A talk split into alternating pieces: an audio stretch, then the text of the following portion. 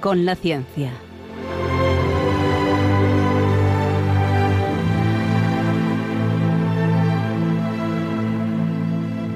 Dirigido por Javier Ángel Ramírez.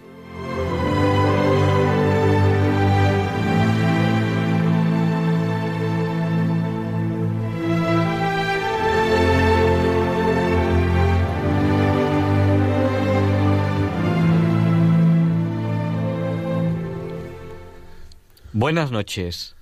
Estamos en Diálogos con la Ciencia, el programa para ti, que sabes que la verdad existe y la buscas. En Radio María, gracias a Dios, todos los viernes en sus dos primeras horas. Transmitimos para todo aquel que quiera escucharnos. En España, a través de la frecuencia modulada y la televisión digital terrestre, donde pueden escucharnos en calidad digital. También en Madrid y en Barcelona, en DAB Plus, la radio del futuro, la radio digital.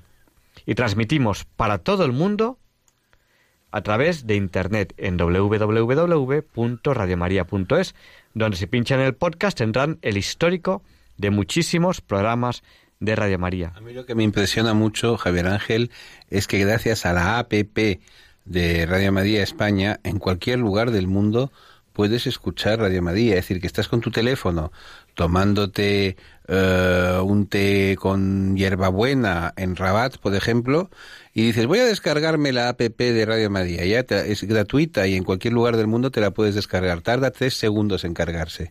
Y ya a partir de ese momento puedes escuchar en directo Radio María en cualquier sitio. ¿Estás en Honolulu mirando las olas hawaianas? Pues lo mismo. ¿Estás en Pekín? Lo mismo. No tienes más que descargarte la APP en tu teléfono mm, de Radio María España y ya oyes todos los programas en directo. Bueno, pues... para no oír Radio María hay que hacerlo a posta. el, otro día fui... Eh, bueno, estuve en un bar y había un humorista y, y contaba que la mayor prueba de la existencia de Dios era Radio María, que aparecía en todas partes cuando encendías la radio. y que además la mantienen sus, sus queridos y fieles oyentes, porque es la única radio que no es de tipo comercial, no persigue ningún interés económico, no está apoyando ningún grupo político, ningún grupo comercial, en fin, no les interrumpimos cada diez minutos el programa para decir, y ahora tienen ustedes que comprarse la pulsera magnética, no esas cosas que están en la radio comercial, ¿no?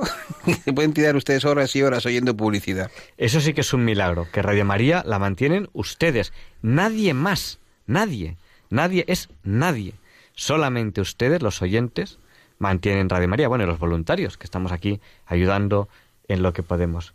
¿A quién tenemos hoy, Luis? ¿A quién vamos a entrevistar? Pues le voy a decir a vuestra merced que es el momento del buen trobar y también de mantener eh, dignas fazañas, porque vamos a entrevistar a un expertísimo en España sobre la recreación histórica y le vamos a preguntar lo que es la recreación histórica y ustedes van a enterarse de lo que es la recreación histórica que exige mucha ciencia y mucho saber y mucha mucha sabiduría técnica.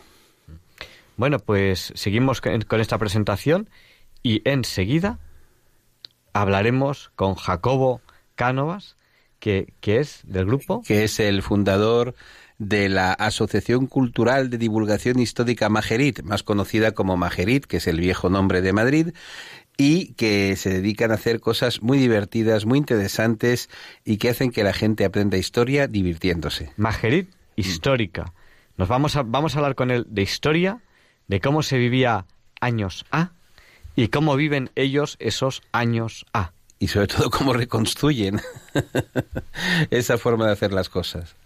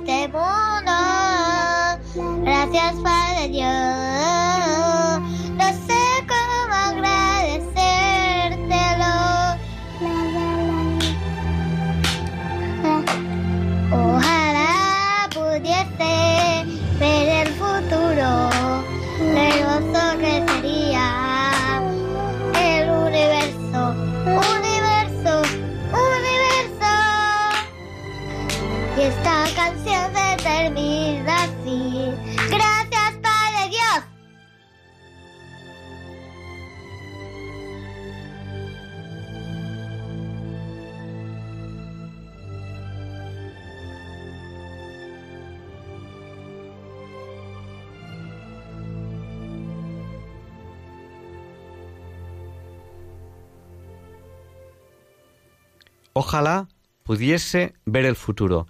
Este es el deseo de estos niños. Pero a veces queremos ver el pasado. Es más fácil quizá ver el pasado que el futuro. En diálogos con la ciencia queremos verlos ambos, queremos intentar adelantarnos al futuro, saber con lo que podemos inferir. Inferir es conocer extrapolando los datos que tenemos. Queremos intentar en lo posible conocer cómo va a ser el futuro, al menos desde el punto de vista de la ciencia y la tecnología.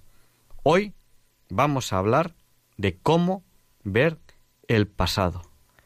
Y vamos a hablar de ello aquí, en Diálogos con la Ciencia, en la entrevista de la semana, que viene para todos ustedes dentro de unos segundos.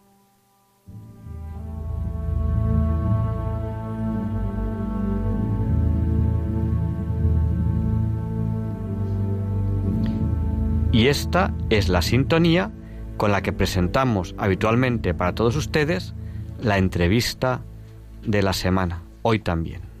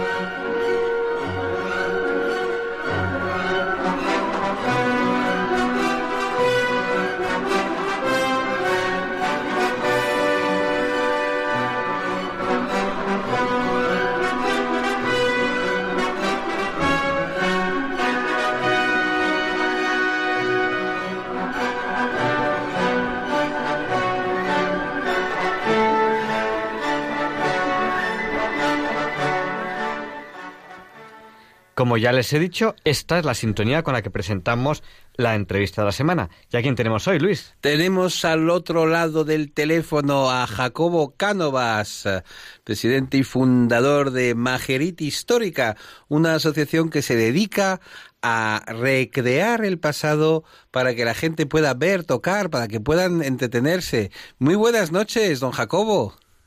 Muy buenas noches, Luis. Muchas gracias por invitarme a hablar aquí. Es un, es un placer para nosotros y un honor porque ustedes llevan muchos años sobre nuestra piel de toro dedicándose a la recreación histórica que no es no consiste en disfrazarse. Bueno, y no solo la recreación, sino investigación. Ustedes investigan mucho para saber realmente cómo se vivía en aquella época, además de que luego viven lo más cercano posible a como vivían. Ustedes investigan mucho para cómo eran los objetos, cómo se usaban, creo yo. No sé si puede Sí, explicarnos. Eh, bueno, primero la recreación histórica, eh, para que la gente se pueda hacer una idea, es un museo vivo. Es decir, básicamente el primer objetivo de la recreación es la divulgación histórica. Entonces, hacer y mm, acercar a la gente para que la gente vea pues cómo vestían nuestros antepasados, qué objetos portaban, eh, cómo, eh, cómo evolucionan eso, eh, ropa, equipos, armas, cómo luchaban, eh, cómo, qué aspecto pues, eh, tenían.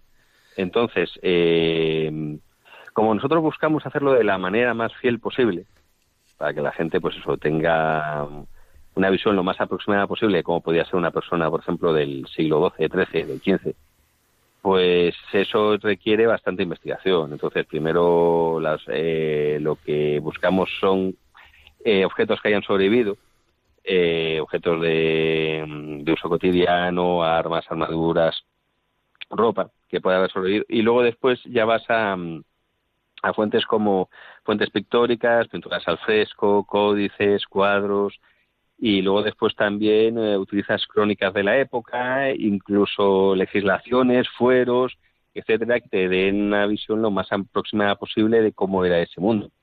Bueno, eso es muy Porque no solo son los objetos, cómo se usaban, eh, qué sentido podía tener una cosa o no, en fin, todos, es que el contexto también es importante. Y, Y, le- bueno, en cierto modo también es una forma de arque- de arqueología experimental. Hombre, claro. Y además, ¿ustedes se crean todas las épocas o se han especializado en alguna época en concreto? edad, edad media, del 11 al 15, abarcando todo el 15 hasta el final del 15 y bueno, el principio del siglo XVI es que se parece mucho al final del 15. Bueno, se- eso siempre suele suceder. Del 11 y al 15, luego- se lo vamos a decir a nuestros oyentes, el 11 es el que empieza en el 1001 y Ah. el 15 es el que acaba en el 1500, es decir, es del año 1001 al año eh, 1500, más o menos. Correcto, sí. ¿Y por qué han elegido eh, esta época? ¿Les atrae especialmente la Edad Media? ¿Tiene algo que, que digan, un, un regustillo, un saborcillo especial? Pues la verdad que es una que es algo que bueno desde de- a todos los que estamos eh, desde pequeños siempre es una época que bueno no sabría decir muy bien por qué pero siempre nos nos ha traído y luego después una vez que la que la estudias y profundizas en ella pues ves que bueno tampoco era siendo una época pues eso de violenta y tal pero bueno como al fin y al cabo de una forma u otra han sido todas las épocas a lo largo de la historia de la humanidad pero es una época de grandes contrastes y sobre todo de mm, una gran evolución desde justo el periodo inmediato a que cae el Imperio Romano y es la Europa de las migraciones y, ves cómo cada vez evoluciona más la, humani- eh, la humanidad, se producen muchísimos avances técnicos y cómo realmente, bueno, de no haber sido por la peste negra, el Renacimiento se hubiera producido dos siglos antes, lo que se produjo. Sí, bueno, es que el papel de, el papel de la peste negra en la caída demográfica y en el desastre en Europa fue impresionante en el resto del mundo. Yo te quería, le quería preguntar, don Jacobo, ¿cómo se, cómo nació esta afición suya que ya se ha convertido pues en su, en su labor profesional? Es decir, ¿cómo se hace uno recreador histórico? ¿A partir de qué momento uno dice, bueno, voy a divertirme haciendo esto y luego, oye, esto es algo más que una diversión, esto es una profesión, esto es una cosa ya que me ocupa mucho tiempo y por la que yo tengo que vivir. ¿Cuándo mm, vio usted que llegaba el momento de dar ese salto? Pues bueno, eh, a mí siempre me, eh, me atrajo, pero a nivel turista, pues el mundo de las fiestas históricas, donde bueno, más o menos trataban de aproximarse a la Edad Media, pues por ejemplo, lo que se hace en la semana de los los amantes de Teruel eh, o lo que hacen pues eh, en Sigüenza, pero me enteré de un sitio donde hacían las cosas como se hacían en, en Europa, a nivel recreación histórica seria Sí. era un pueblo de Segovia que se llama Maderuelo. ¿Cómo, cómo? Y esa fue el- era un pueblo que hay en, Sí. en Se- en la provincia de Segovia que se llama Maderuelo. El duelo. Maderuelo, Ah, Maderuelo, Maderuelo. Maderuelo.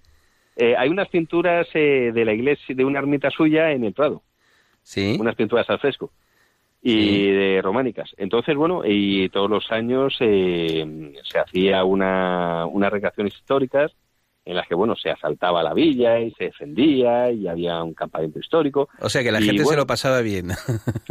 Sí, sí, sí. Y bueno, y que la gente tratara de hacerlo lo más aproximado posible a como se supone que hay históricamente. La gente vestía cotas de malla y tal, y que era una cosa que se hacía por el simple afán de recrear la historia, sin mayores pretensiones y sin pretender ser un, un espectáculo turístico, aunque bueno, al final terminaba haciéndolo. bueno, es que Y bueno, pues, pues esa fue mi primera recreación, que fue además de espontáneo. O sea, escribí ahí a la organización y les mandé una foto de cómo iba a ir, nadie me contestó, pero aún así fui y en la batalla. Bueno, le voy a decir usted una cosa, la recreación histórica, los cristianos, los católicos, lo, lo conocemos desde hace muchos siglos, porque se llama, por ejemplo, los belenes vivos o, los, eh, o la Semana Santa, cuando intentamos recrear, recrear eh, los ropajes a veces son cosas absurdas porque no tenemos por qué saber historia, a veces hay anacronismos, ¿no? Pero realmente lo que es muy bonito es ese afán de reproducir las cosas tal y como pensamos que fueron hace nada menos que 20 siglos. Ustedes en el fondo son unos modernos comparado con los que celebramos la Semana Santa, en el sentido en que ustedes van del año 1000 al, al 1500, ¿no? No a tiempos de Tiberio. Recreaciones hay de todas las épocas. De hecho, por ejemplo, hay en España hay mucha recreación de, época romana y últimamente mucha recreación tardoimperial. Es decir, del final del Imperio Romano, que los romanos de esa época no se parecen en nada a los que estamos acostumbrados a ver con las lógicas segmentadas y eso. Más bien su aspecto es casi medieval. Entonces es una, un tipo de recreación bastante interesante. Nosotros no lo hacemos, pero bueno.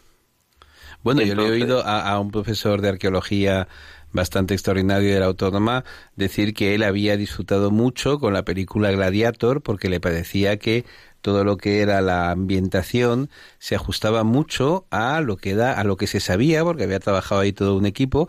Y de verdad que es, un, es siempre un gran orgullo imagino para todos los técnicos que están detrás de su asociación que participan en ella el documentarse el hacer toda la labor científica porque Javier Ángel siempre está de acuerdo con, con, la idea de que no se puede enseñar y ser aburrido. Es, es algo imposible. Ah, no, eso sin duda. Nadie aprende nada aburriéndose. eso está claro.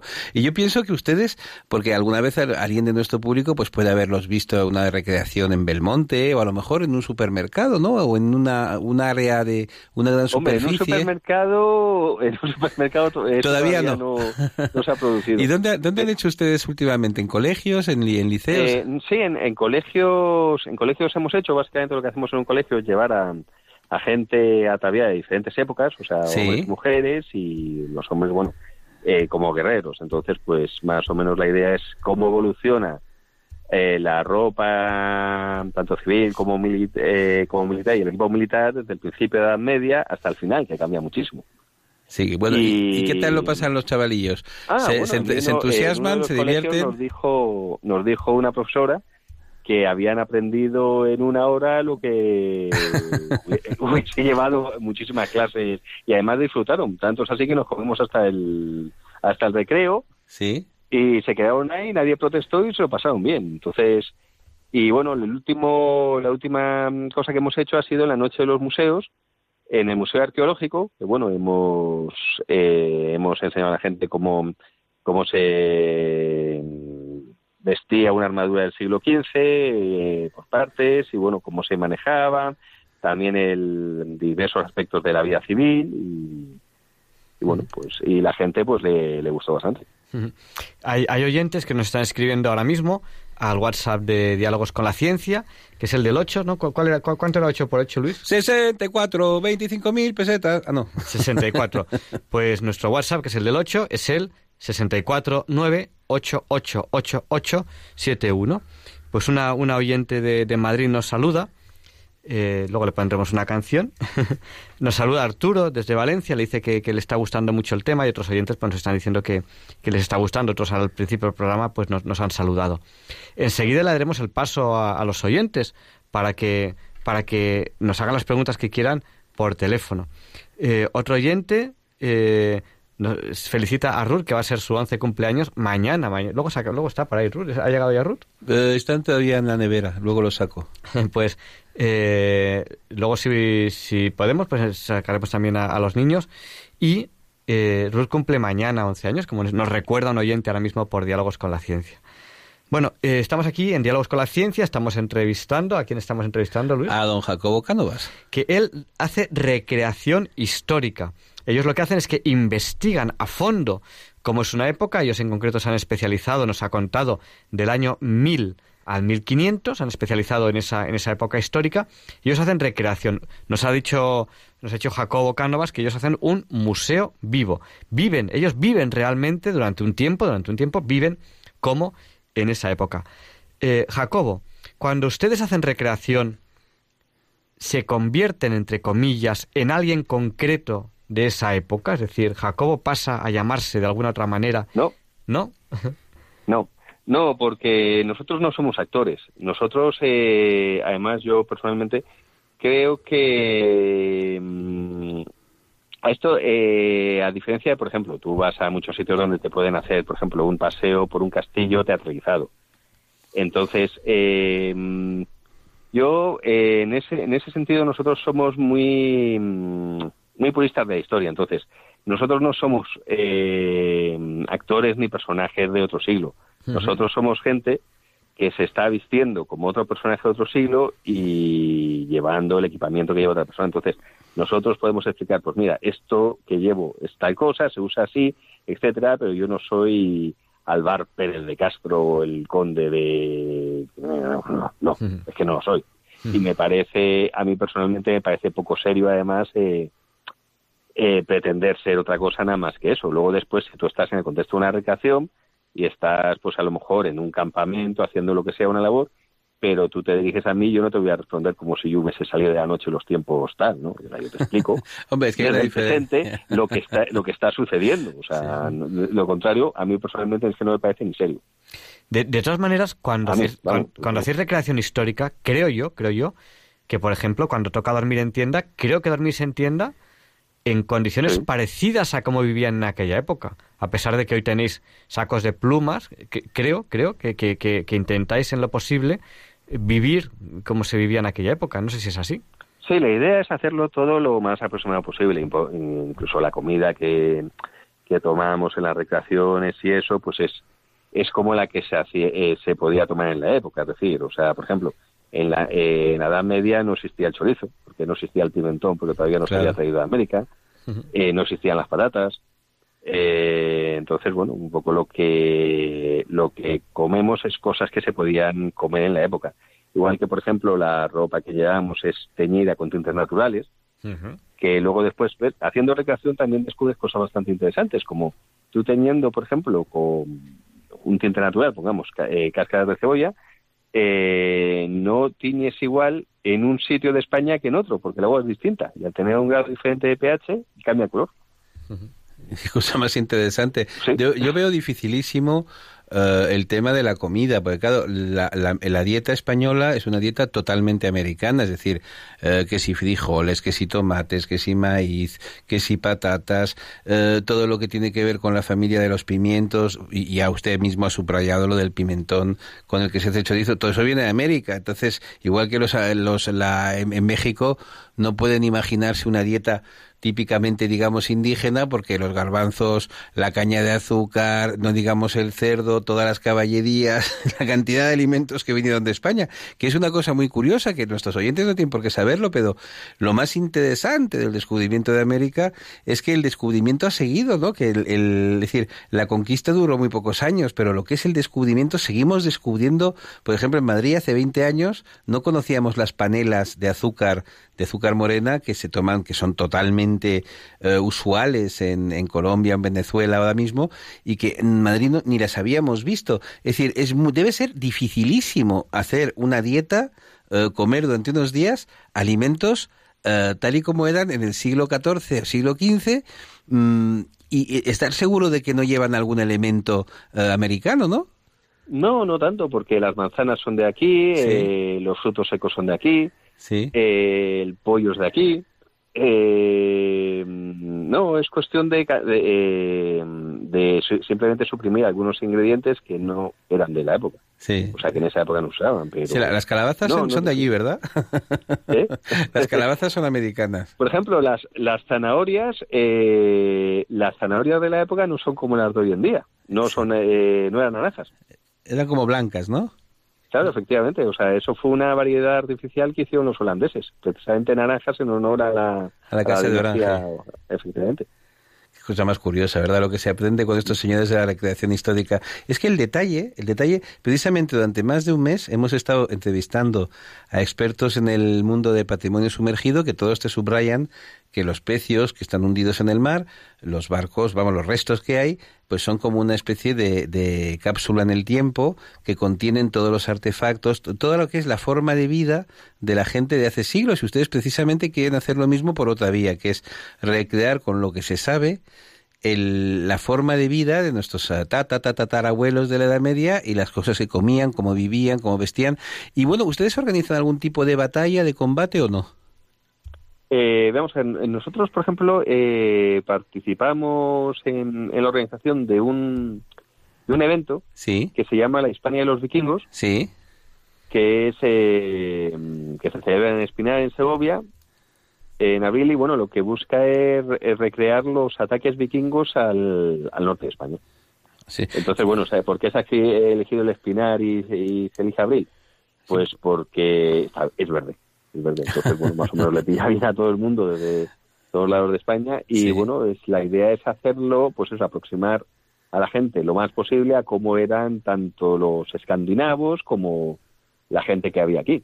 Y bueno, pues también hay, hay combates y bueno, aparte de campamentos históricos donde bueno, hay guerreros, hay, hay gente como por ejemplo hay aquí en nuestro grupo explican cómo es el, es el proceso de transformación de un vellón de lana en hilo. o sea, hay que cargar, darla, etcétera, cómo se teñía, ese tipo de cosas.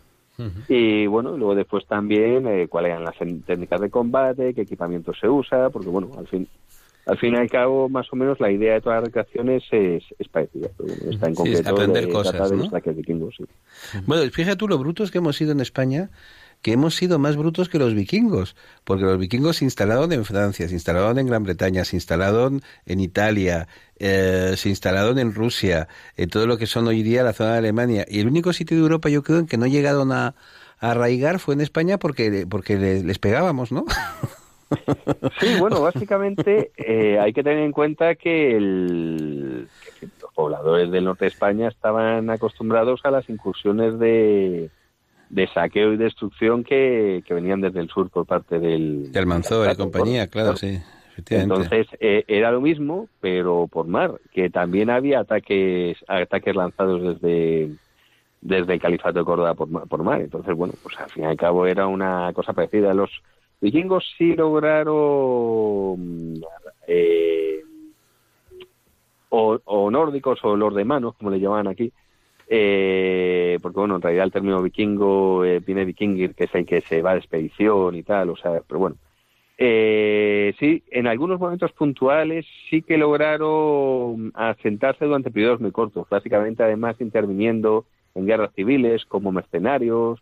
Hubo una, eh, una expedición que sí logró estar bastante tiempo, hizo hizo bastante daño hasta que al final se logró echar y eso. Pero bueno. Pero los echamos, los eh, echamos. Asentamientos permanentes y definitivos, pues no, no, no es, es, es, un caso único en toda la historia de Europa Occidental. El único, el único lugar de Europa Occidental en que no consiguieron asentarse los, los vikingos fue España. Es decir, imagínense ustedes cómo serían los vikingos que durante 3.500 kilómetros iban remando diciendo, cuando lleguemos a España vamos a saquear todos los conventos, bien, mataremos a todos los frailes, bien, nos quedaremos con sus oros, con sus cosas, bien.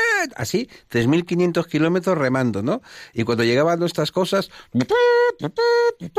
avisaría algún pastor, algún zagal, avisaría al, al, a la autoridad local que ser un señor Pérez, un señor González, que llamaría a su gente, a estos hay que echarlos al mar, y los echaban. Yo creo que recordar que llegaron varias veces remontaron por el Miño, ¿no? Y saquearon además Tui y tal, mm. y al final también de ahí consiguieron echar. Es decir, es una cosa extraordinaria. Es decir, yo creo que en toda la historia de Europa Occidental no existe un solo caso de un país como este en que se haya conseguido impedir el asentamiento de los vikingos. Quedan brutísimos. Es decir, que llegaban a algún sitio, normalmente exterminaban lo que había o los sometían a, su dominio total y se instalaban ahí por los siglos de los siglos. Vamos a decir, los ingleses han estado pagando el dangel del impuesto que se pagaba a los, a los daneses durante siglos, siglos.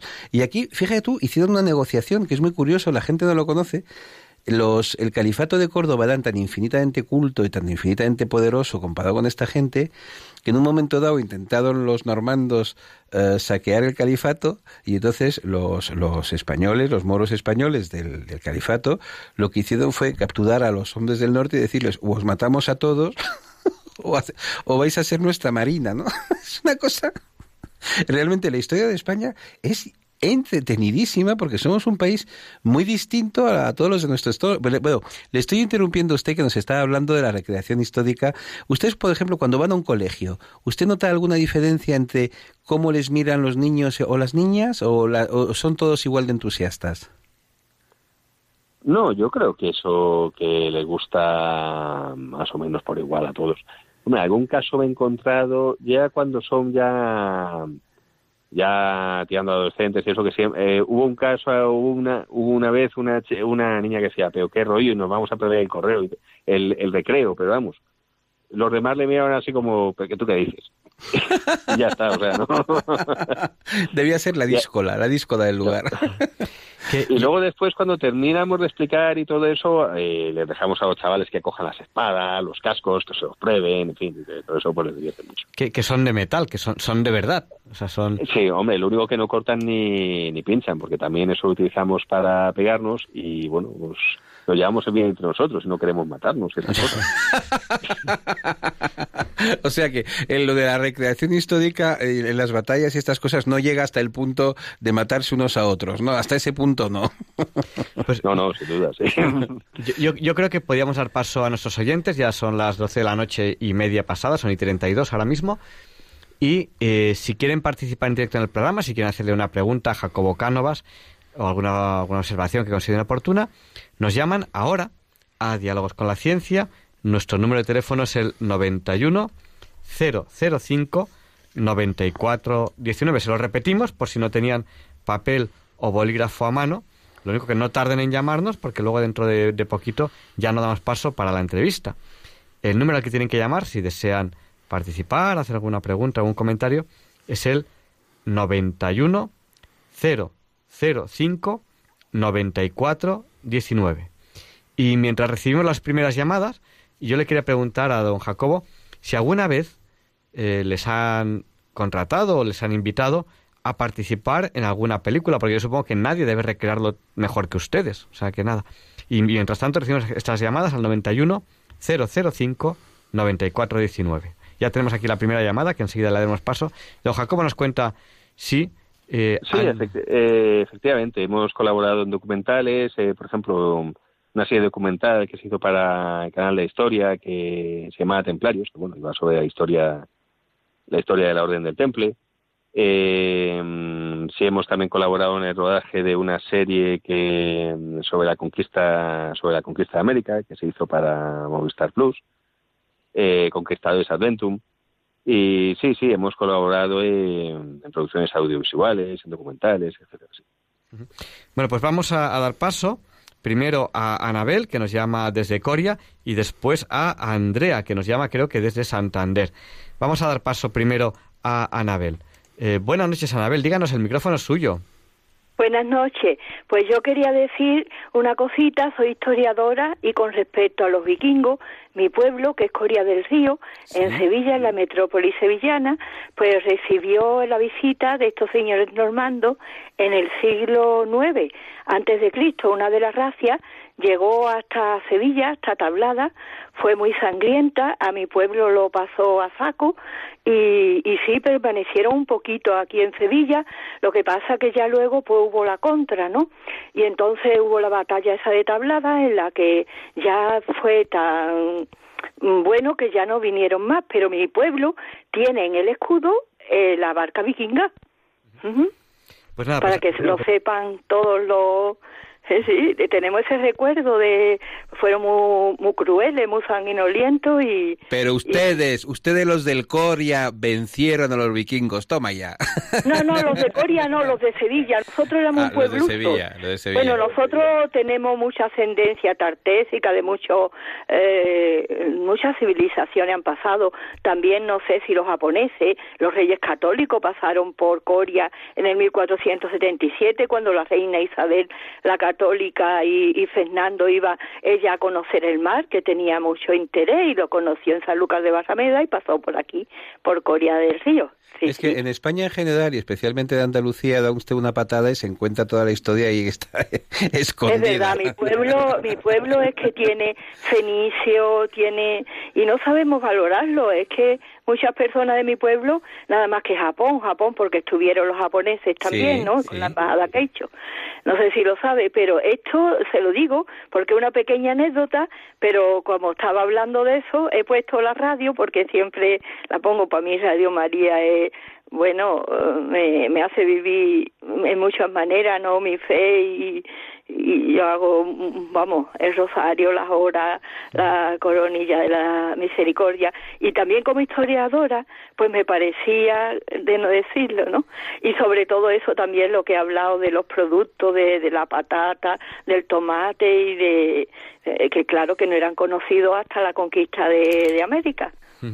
Sí, y eh, vamos, Ja- Japón, un poco para que los oyentes se vayan haciendo la idea, es que Sí. hubo, hubo una época en la que el Océano Pacífico era el lago español, solamente navegaban Mm. por ahí buques españoles y eso era el lago español, toda la tierra de alrededor era española y tuvimos ahí muchísimo contacto con China, con Japón, eh, la ruta de Manila, que traía el mantón de Manila, que realmente era chino, Sí. realmente Sí. era, Era chino, el mantón de sí, Manila.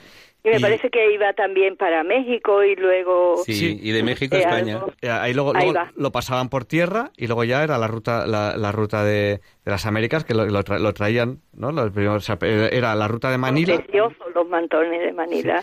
Y por eso en Corea hay una, está el apellido Nippon. Eh, yo le cuento... No, el apellido muy- Japón, el apellido Japón, que Sí, son los sí. descendientes. En Corea, por ejemplo, mis hijos, mi hija tiene la teja amarillita y tiene los ojos achinados y mis hijos tienen los genes y entonces son con ojos achinados y, y son, vamos, japoneses, pelo lacio y todo esto.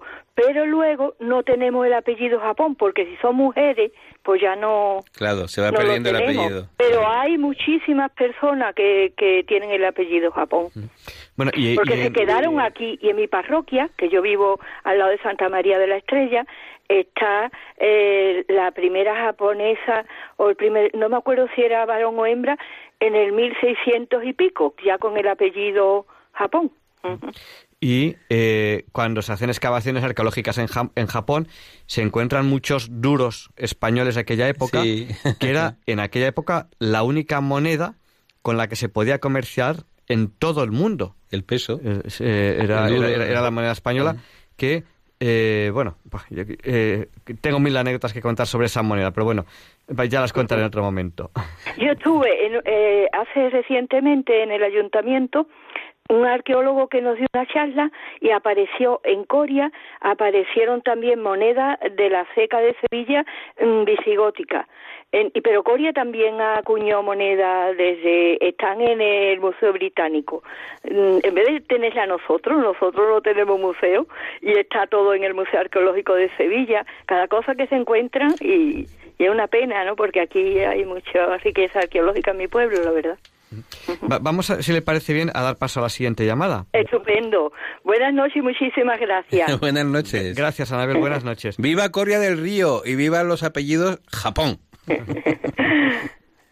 Adiós, Pues vamos- muy buenas vamos a noches, dar el paso- Señor a todos. Gracias. Vamos a dar paso a Andrea, que si no me equivoco, nos llama De desde Santander. Santander. Buenas noches, Andrea. Sí. Hola, buenas noches. Buenas noches. Díganos, el Sí, micrófono pues- es suyo. Sí, no es que me estoy escuchando y me parece como mentira. Eh, mira, eh, pues nada, lo que pasa es que yo vivo en Santander, pero soy colombiana. Sí, O sea, tengo la doble nacionalidad, Sí. gracias al Señor. Eh, soy colombiana y soy española, pues. Y, y es que de verdad que como que me parece una cosa maravillosa, o sea, como que no me lo puedo creer. Aquello de que la papa, o sea, yo juraba, yo estaba súper convencida que la, la papa o la patata, que acá le dicen patata, pero nosotros siempre usamos papa, creía que estaba aquí desde España, o sea, que, que, que la habían que se había, era originaria de aquí de España y, y que luego se había llevado para, para allá, para las Américas. Las Américas, que bueno, a mí no me gusta utilizar ese término, las Américas, porque no, no todas Américas es igual. América del Norte, América del Sur son dos mundos diferentes también. Pues sí, la Entonces- patata, la patata es de ahí, es de, creo que es de origen exactamente peruano. Es decir, me parece que Sí, la primera peruano, sí. patata es peruana. Sí, es, es algo muy curioso. Sin embargo, eh, mucha gente cree que el café viene de Colombia y si no me equivoco, si no me equivoco, Viene de Etiopía. sí, Hombre, ex- has exacto. tocado un punto álgido. El, el- el café proviene de El Etiopía. café y yo- colombiano es, sí, no, lo, lo que ocurre es que el, por el- excelencia. el ca- el O sea, café, el café es de origen africano, no existía en América. Sí, lo llevaron a. América los españoles y luego hay muy buen café ahora mismo en América. Igual que el azúcar. Sí, pues Postres, es- es ustedes pusieron la comida y luego nosotros pusimos los postres. ah, no, con los postres ni te digo porque yo me, cuando recién, la primera vez que vine, porque ahora es la segunda vez que vengo a España, pero subí de peso un montón con los postres, ¿eh? porque yo Sí. no- los profiteroles nunca en mi vida los había probado y eso me pareció maravilloso. O sea, yo soy una enamorada de la cocina española. Para que, enamorada. para que lo sepa nuestro público, las eh, profiteroles, que es eh, de origen francés, se llama profiterole, es una serie de pequeños, de petits choux uh, montados, que pueden ser o de nata, generalmente son de chocolate, cubiertos Sí. por una eh, lluvia de chocolate. Quiere decir que tiene muchísimo colesterol y muchísimas calorías. Eso Está es buenísimo. Delicioso, ¿no? Yo nunca en mi vida había probado. Eso tanto. es un arma de destrucción masiva. Ay, sí que te digo yo que subí como 14 kilos, ¿eh? 14 kilos yo porque venga, que nosotros no usamos postre allá en Colombia. O sea, no, no, no existe. No, no, no. Para nosotros es o media, media tarde o media mañana, pero Sí. postre como tal en las comidas no lo, no se usa, no se ve. Entonces cuando llegué acá pues era algo novedoso para mí. Yo venga a probar, venga a probar, venga a probar. Bueno, Pero lo del pimentón también me parece, me parece Eso es, es- son- es un pimiento, el pimentón se hace con unos pimientos que son de origen mexicano. Pues muchísimas gracias por su llamada, querida amiga colombiana, española, que es lo mismo, No, porque los colombianos son españoles de América y los españoles somos colombianos Sí, de Europa. sí, o sea tanto, que eh, tanto, muchísimas tanto. gracias por su llamada y vamos a pasar a a más, a, ¿eh? a- a más oyentes que nos Y- están llamando. Que Dios los bendiga, ¿eh? Muchas Que Dios gracias. Los bendiga y los guarde para siempre. Muchas ¿eh? gracias, Andrea. Vamos a, a dar paso. Hasta sí, luego. Hasta luego. Vamos a dar paso a Juan José, que nos llama desde Plasencia. Buenas noches, Juan José. El micrófono es suyo. Buenas. ¿Me escucha? Sí. Perfectamente. Mi- bueno, yo quería hacer una, una, una argumentación sobre las invasiones bárbaras, ¿no?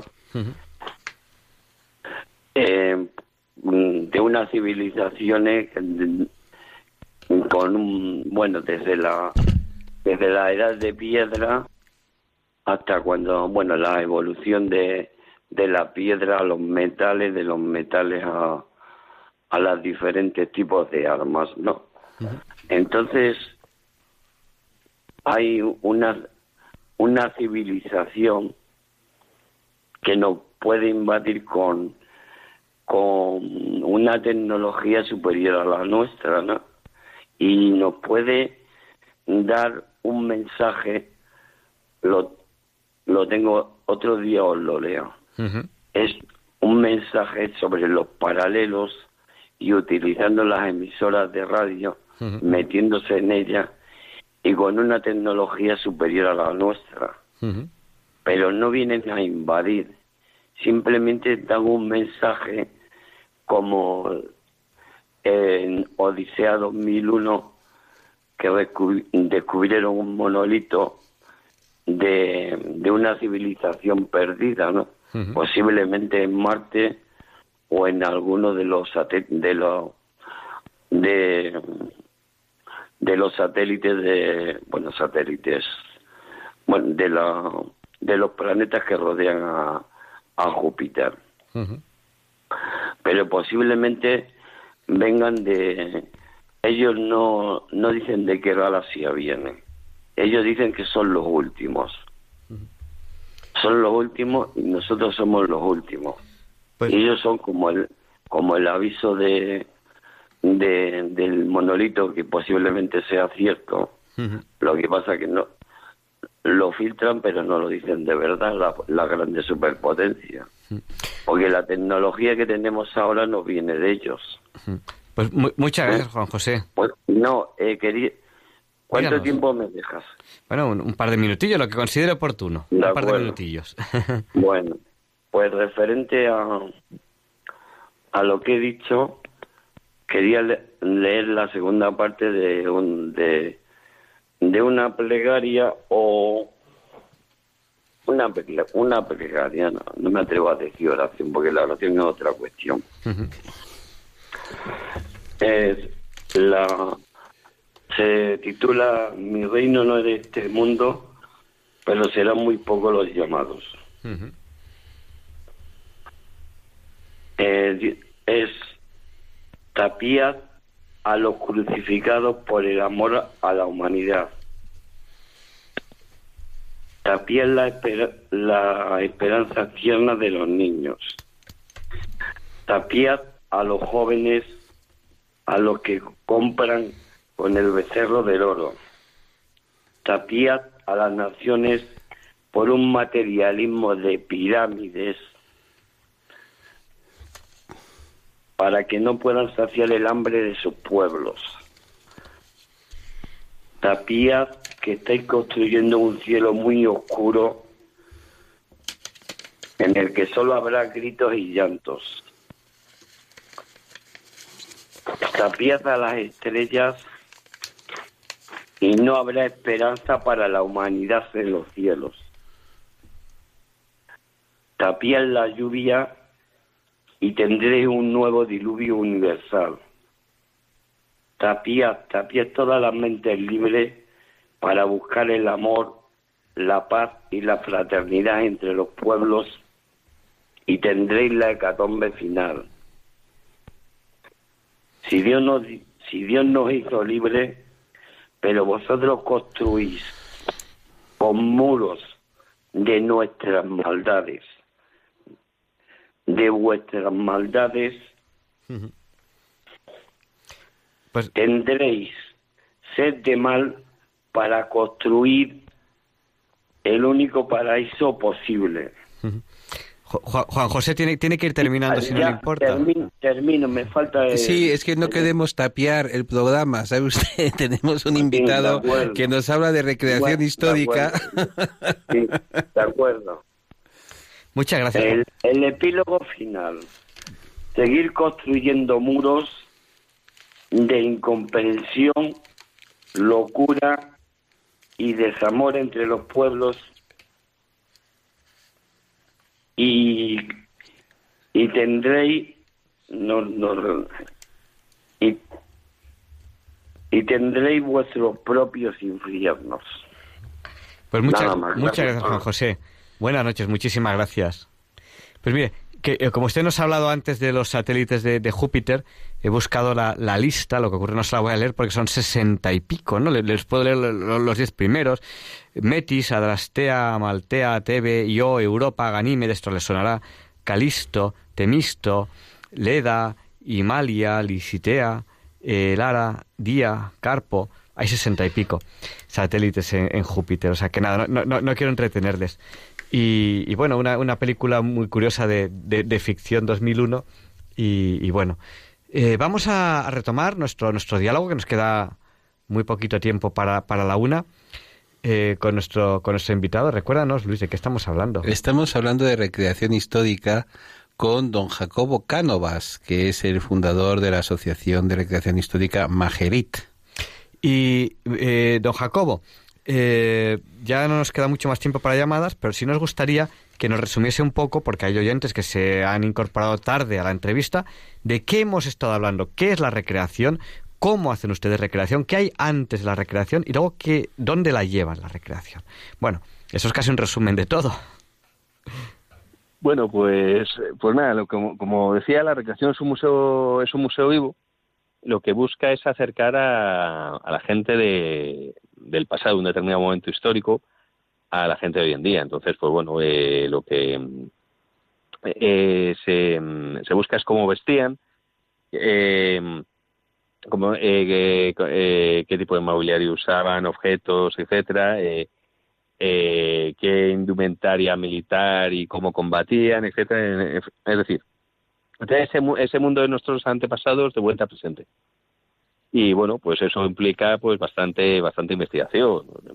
Eh, yo sé, eh, se utilizan objetos arqueológicos, cosas que, que hay en museo como fuentes, eh, luego después eh, pinturas que de frescos que se puedan conservar, eh, pinturas de códices, cuadros y luego después también textos escritos de la época que bueno también te dan descripciones y también te ayudan a hacerte una idea de, de su tiempo. Yo que sé, también ayudan mucho, por ejemplo, la, eh, los cuerpos legislativos antiguos, por ejemplo, los fueros, el, yo que sé, cosas como el ordenamiento de Alcalá o las partidas, etcétera. Eh, yo sé, eh, libros de época, por ejemplo, hay uno muy interesante que del siglo XV que se llama el Doctrinal de los Caballeros. Eh, no sé, eh, bueno, y todo eso al final es lo que te, te ayuda a, realizar esto. Por, lo menos en nuestro caso, que vamos, nosotros el periodo que recreamos es la Edad Media. Pues, pues Eh, muchísimo. por cierto, eh, voy a recomendar una película que hay ahora que es de Netflix, pero que a mí me ha sorprendido por lo tremendamente bien que está ambientada, Ujú. que se llama Rey Proscrito y es la historia de, de Robert Bruce, eh, rey de, de Escocia. Que, bueno, se aparece como personaje en la película de Braveheart y bueno, la verdad que ya mm, se nota se nota que bueno, al fin y al cabo eh, la recreación empieza a influir en el cine poco a poco. porque- Y eh, es un caso eso, de película muy bien ambientada. Y yo recuerdo el, eh, el evento que comentaba de la España de los vikingos, eh, que va a ser en Espinar en abril. Os digo fechas. Sí, y, y- y a, lo, y a lo mejor eh, cuando vaya a ser el evento podemos tener otra 26, entrevista. 20 26, 27 y 28 de abril. 20, 20, 28 de abril en el, en el Espinar, que es coger el, eh, ir a Segovia, ¿no? Y Sí, eh, camino por Segovia, coges em, la carretera la carretera antigua. la, la eh, Nacional y- 6. Sí, y ahí mismo ahí mismo está. Eh, luego de- eh, es justo justo a las afueras del pueblo y bueno a la gente a la gente le gustará y bueno eh, aparte de que yo participe esté esté metido en una organización ahí es que realmente el, el evento pues es una cosa que desde que empezó se ha hecho con mucho cariño y mucho amor a la historia entonces es un evento de recreación bien hecho. Y bueno creo que a la gente le gustará y le aproximará bastante a la historia. A la historia bueno de los en este caso de los ataques vikingos al norte de España. Perfecto, pues muchísimas gracias, Jacobo. Muchísimas gracias por haber compartido con nosotros este tiempo y, y bueno, que disfruten mucho de la recreación, porque estos son este tipo de cosas que uno disfruta haciendo. O sea, que yo, yo me imagino que ustedes cuando, cuando, cuando recrean es porque realmente hay algo que, que, le- que les lleva a, a investigar. El, el tiempo de investigación a lo mejor parece aburrido, pero luego cuando, cuando descubren las cosas que descubren y las ponen en práctica en intentar vivir durante un tiempo como esta gente, pues supongo que, que será un auténtico gozo para, para ustedes. Bueno, sin duda es una, ese yo qué sé a veces incluso hay chistes y cosas hechas sobre los creadores sobre cómo va una familia normal un fin de semana que se vayan por ahí de de vacaciones a un sitio y cómo vamos nosotros que vamos cargados que pues eso llevamos mesas sillas tiendas de históricas además de las que son los palos de madera y tela de y bueno vamos eh, eh, vamos cargados hasta arriba y eso y es un fin de semana en montas desmontas y tal ahí. Y bueno pues eh, sí es mucho es mucho trabajo es y también el tiempo que pasas documentándote pero bueno es una por lo menos a los que nos gusta mucho la historia y nos gusta vivirla eh, pues eso es eh, bueno no, no tiene precio Pues muchísimas gracias. Buenas noches. buenas noches Y antes Gracias de, antes, antes de abril, antes de abril podemos tener eh, otra entrevista y si nos cuenta un poquito más concreto sobre este evento que puede ser interesantísimo. estupendo muchas gracias Gracias y buenas noches. Gracias a usted, don. Jacobo. Muchas gracias Y a continuación, Leonardo Daimiel Pérez de Madrid nos va a presentar la sección Pensar y Sentir. Qué maravilla, qué bien habla, Leonardo. Me encanta su voz.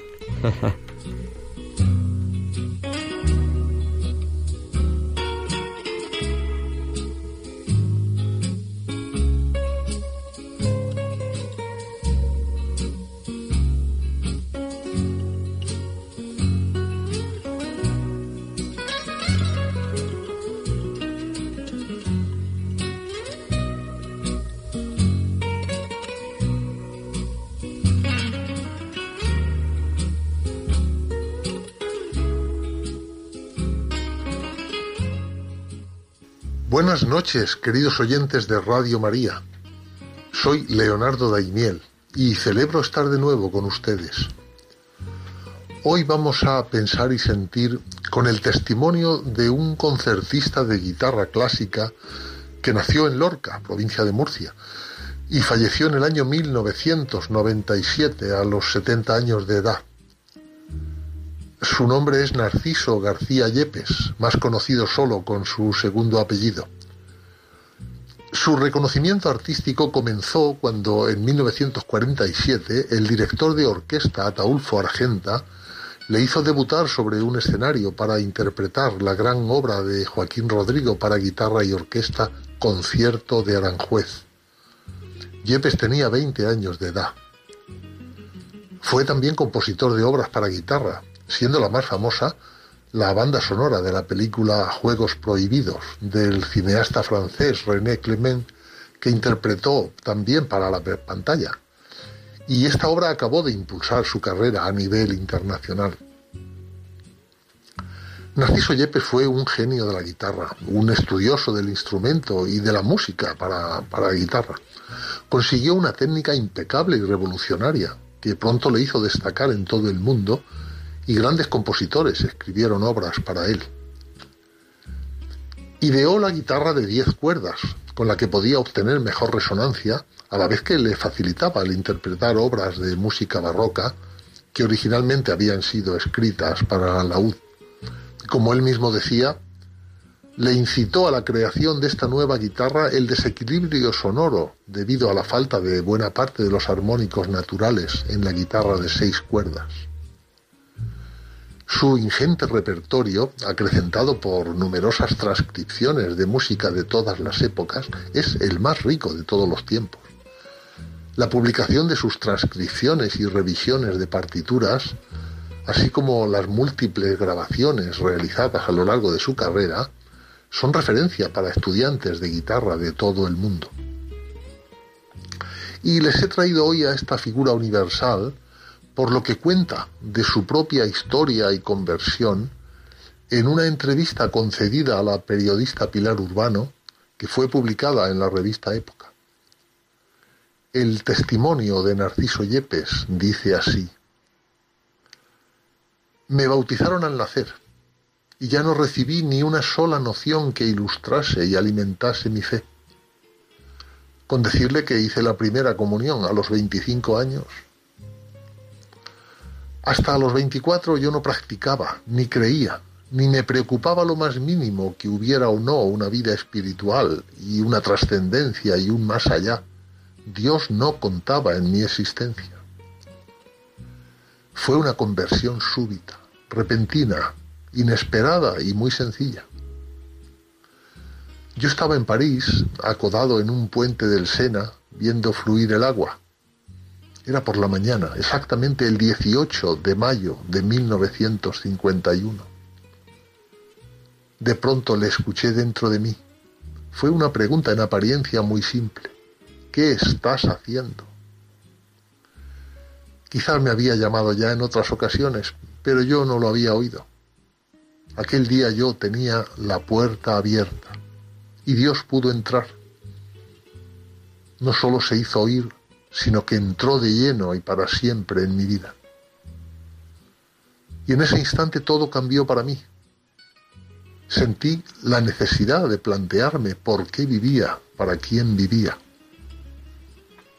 Mi respuesta fue inmediata. Entré en la iglesia más próxima, Saint-Julien-le-Pauvre, y es curioso porque mi desconocimiento era tal que ni me di cuenta de que era una iglesia ortodoxa. A partir de ese día busqué instrucción religiosa católica.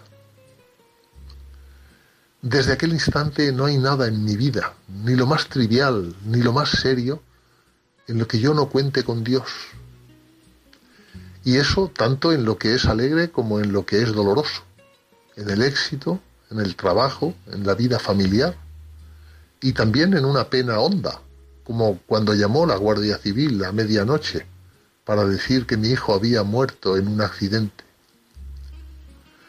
Supe que la vida de mi hijo Juan de la Cruz estaba ya amorosamente en las manos de Dios y ahora lo está aún con más plenitud y felicidad. Por otra parte, cuando se vive con fe y de fe, se entiende mejor el misterio del dolor humano. El dolor acerca a la intimidad de Dios. Además de creer en Dios, yo le amo. Y lo que es incomparablemente más afortunado para mí, Dios me ama. ¿Cambiaría tanto la vida de las personas si cayesen en la cuenta de esta espléndida realidad? Toda persona, por muy abyecta que sea, siempre está a tiempo para dejar de serlo. Vivir es eso, estar todavía a tiempo. Quizás porque soy un converso, creo más que otros en la capacidad de regeneración y de redignificación del ser humano. Casi siempre, para quien realmente toco es para Dios. He dicho casi siempre porque hay veces en que por mi culpa, en pleno concierto, puedo distraerme. El público no lo advierte, pero Dios y yo sí. Más que mi música, lo que le gusta es que yo le dedique mi atención, mi sensibilidad, mi esfuerzo, mi arte, mi trabajo. Y termina Narciso Yepes diciendo, además, ciertamente tocar un instrumento lo mejor que uno sabe y ser consciente de la presencia de Dios es una forma maravillosa de rezar. Lo tengo bien experimentado.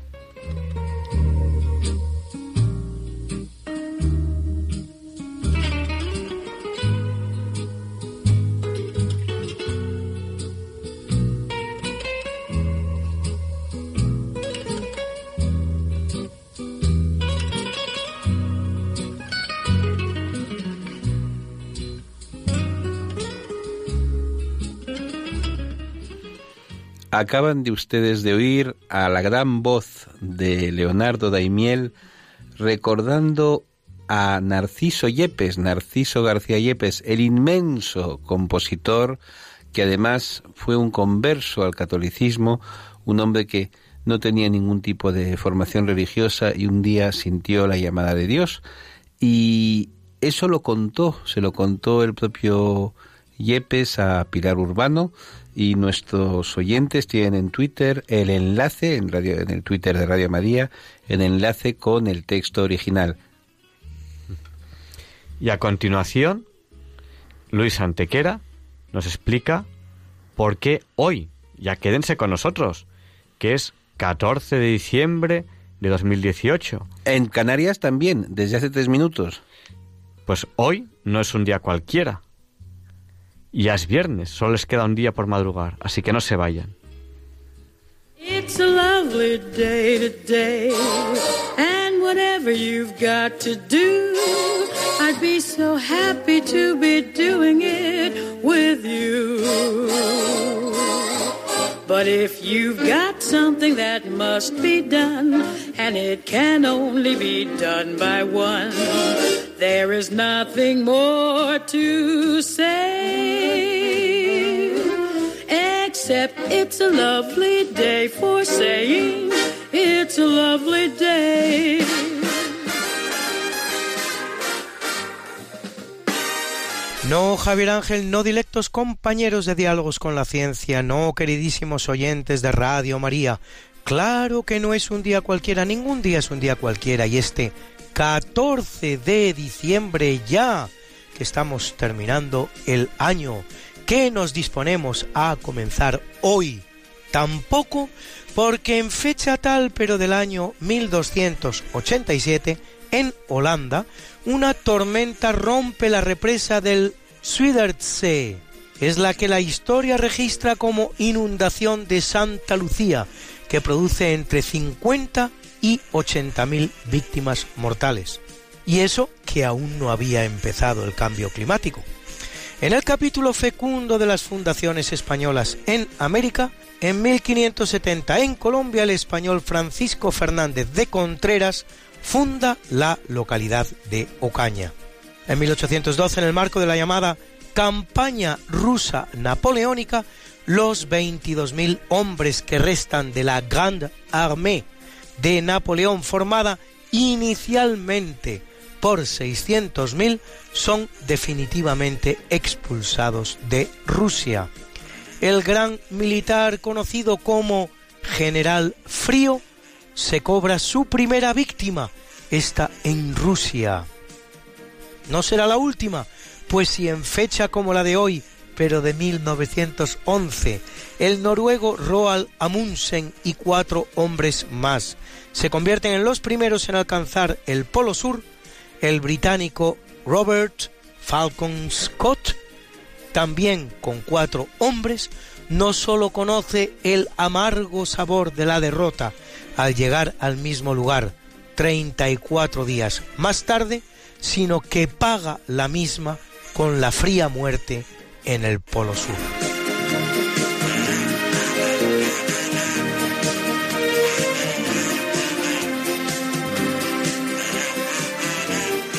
En 1900, en la Sociedad Alemana de Física, Max Planck lee su trabajo titulado La teoría de la ley de distribución de energía del espectro normal, abriendo el camino a la física cuántica, la rama de la física que explica el comportamiento de la materia y la energía. Y en 1920, la Cámara de los Lores británica aprueba la división de Irlanda en dos territorios autónomos, el norte protestante y el sur católico. Este último alcanzará su independencia en 1949.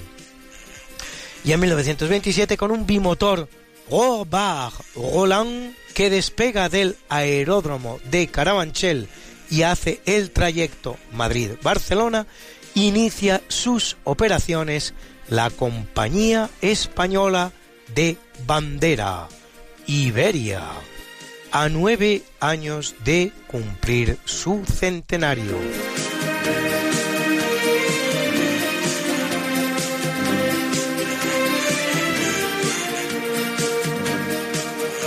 Y en 1937, en el marco de la desconocida pero terrible Segunda Guerra Sino-Japonesa, se produce el tercer día de la masacre de Nankín, en la que durante tres meses los invasores japoneses masacran a medio millón de chinos.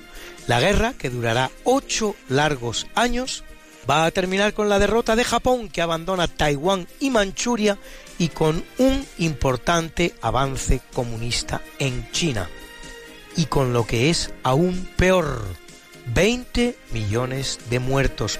20 millones de muertos, lo que la convierte en la guerra más mortífera de la historia, con el doble de víctimas mortales que la Primera Guerra Mundial, aunque poco después pierda tan deslumbrante marca ante la Segunda Guerra Mundial, que producirá 50, 50 millones de muertos y 100 millones de personas expulsadas de su hogar.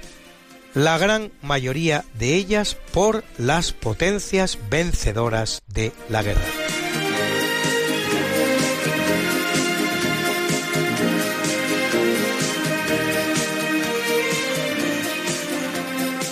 Y en 1955 ingresan en la Organización de las Naciones Unidas 15 nuevos países, entre los cuales España, que ya era miembro de algunas de sus instituciones como la FAO o la UNESCO, y otros como Portugal, Italia o Austria.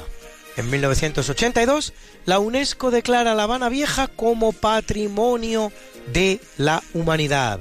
Y en 1984, en el río Yangtze, en China, se inicia la construcción de la presa de las Tres Gargantas, la segunda planta hidroeléctrica del mundo en producción de energía, con casi 100 millones de megavatios hora, mientras en 2004 en Francia se inaugura el viaducto de Millau, el puente más alto del mundo a 343 metros de altura.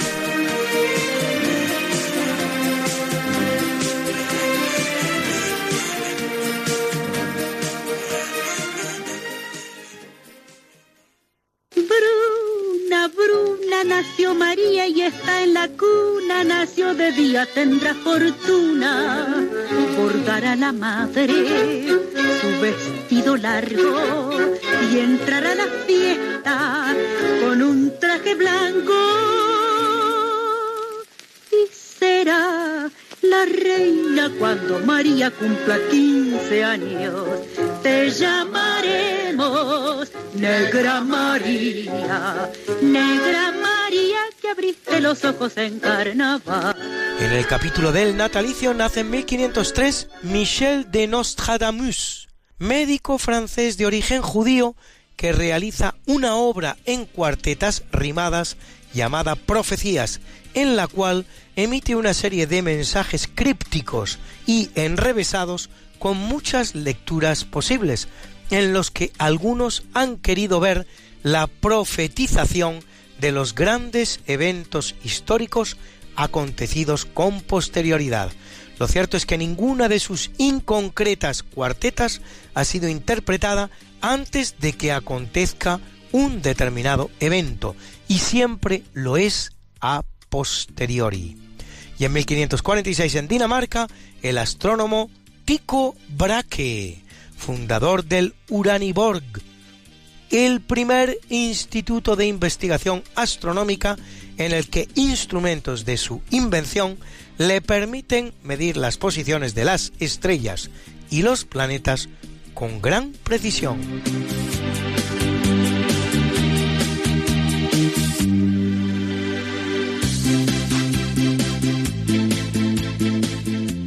En 1831 nace el militar Arsenio Martínez Campos, protagonista del pronunciamiento de Sagunto de 1874, que restaura en la persona de Alfonso XII la dinastía borbónica en España. Vencedor también de la llamada Guerra de los Diez Años frente a los insurgentes independentistas cubanos en 1894, victoria que parecía haber apaciguado el conflicto hasta que se entromete en él Estados Unidos mediante una acción de falsa bandera al inmolar, al autoinmolar el acorazado Maine para tener una excusa con la que entrar en la guerra. Aunque en la autoexplosión del barco mueren 254 norteamericanos, curiosamente, curiosamente, la oficialidad del buque se halla en tierra. En 1846, Joaquín Costa, político, economista e historiador español, máximo representante del movimiento intelectual conocido como regeneracionismo. Y en 1922 el ruso Nikolai Basov, Nobel de Física 1964 por sus trabajos en el campo de la electrónica cuántica y en el desarrollo del láser, acrónimo inglés que significa Light Amplification by Stimulated Emission of Radiation, es decir, amplificación de luz por emisión estimulada de radiación, y también del MASER, acrónimo idéntico cambiando light por microwave.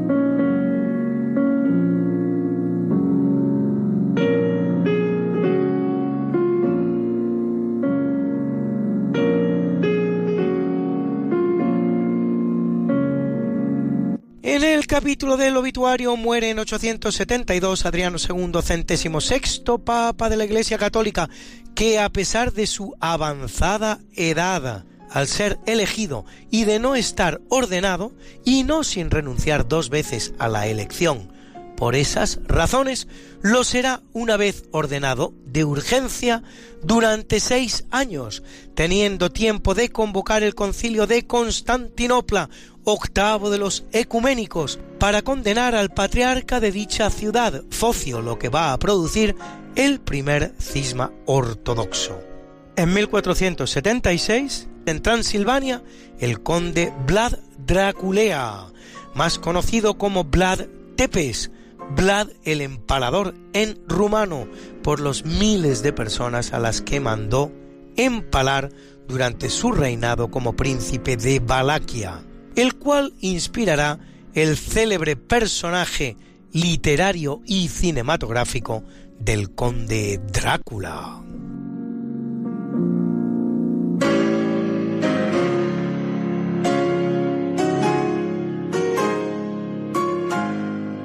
Y es un mal día para las letras españolas, pues en 1591 muere Juan de Yepes Álvarez, más conocido como San Juan de la Cruz, el medio fraile que llamaba Santa Teresa, el más excelso exponente, sin embargo, junto a la Santa de Ávila, de la literatura mística española, autor de poemas sublimes como Subida al Monte Carmelo o Noche Oscura. En 1978, el gran escritor e intelectual Salvador de Madariaga, ministro de Justicia durante la Segunda República, autor de grandes biografías como la de Cristóbal Colón o Hernán Cortés, o la obra Mujeres Españolas. En 1984, Vicente Alexandre, Nobel de Literatura 1977, que se considera el Nobel a la generación del 27 y en 1986 Pedro Sainz Rodríguez, autor de obras como Introducción a la historia de la literatura mística en España, es decir, precisamente San Juan de la Cruz y Santa Teresa de Ávila, o La conciencia nacional de Lepanto a la Invencible. Del primero de ellos, el gran San Juan de la Cruz, escuchan ustedes las coplas del alma. Vivo sin vivir en mí y de tal manera espero que muero porque no muero. En mí yo no vivo ya y sin Dios vivir no puedo, pues sin Él y sin mí quedo, este vivir que será. Mil muertes se me hará, pues mi misma vida espero, muriendo porque no muero. Esta vida que yo vivo es privación de vivir y así es continuo morir hasta que viva contigo. Oye mi Dios lo que digo, que esta vida no la quiero, porque muero, porque no muero. Estando ausente de ti, ¿qué vida puedo tener sino muerte padecer? La mayor que nunca vi.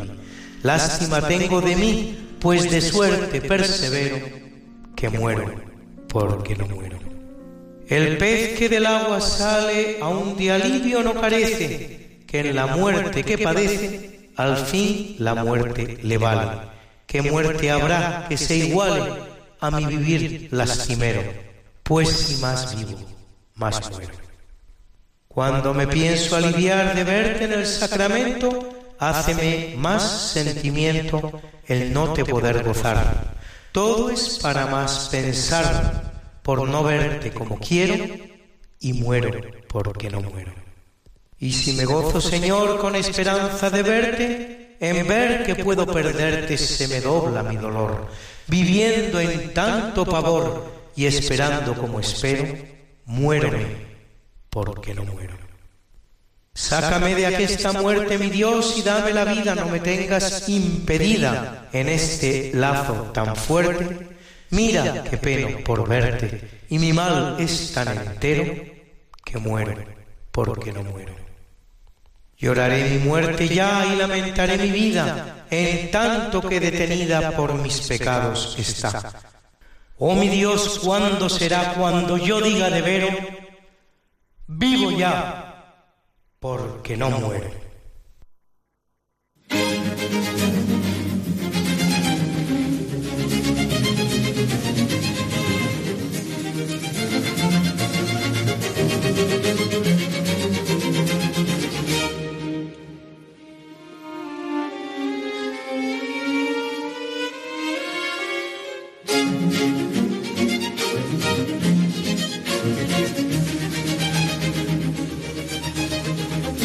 En 1788 el que muere es Carlos III, el mejor alcalde de Madrid que antes de ser rey de España y alcalde de Madrid, por la muerte sin sucesión de sus dos hermanos mayores, Luis y Fernando, lo es de Nápoles, donde, entre otras cosas, inicia las obras de recuperación de la ciudad de Pompeya. de la increíble ciudad romana de Pompeya. Y en 1788 en Hamburgo, Carl Philipp Emanuel Bach, compositor alemán más conocido como C.P.E. Bach, quinto de los siete hijos del gran Johann Sebastian, conocido como el Bach de Hamburgo, para diferenciarlo de su hermano Johann Christian, el Bach de Londres y Milán, y autor de obras como las Sonaten für Kenner, un Liebhaber, sonatas para expertos y amantes, o sus oratorios Die Israeliten in der Wüste, los israelitas en el desierto, o Die Auferstehung und Himmelfahrt Jesu, resurrección y ascensión de Jesús. De su obra escuchan ustedes su maravilloso concierto en La Mayor, WQ 172.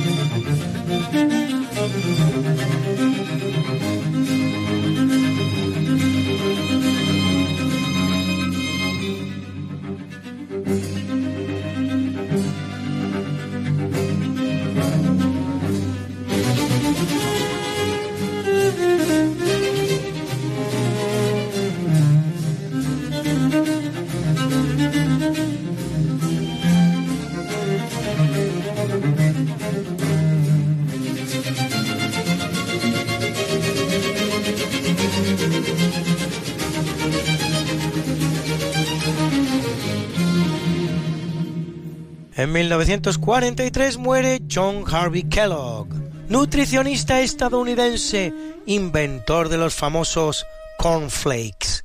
Y en 1989, Andrei Sájarov, físico soviético inventor del primer generador magneto implosivo, Nobel de la Paz 1975 por su lucha por la libertad en el ámbito de los regímenes comunistas y más concretamente en el soviético.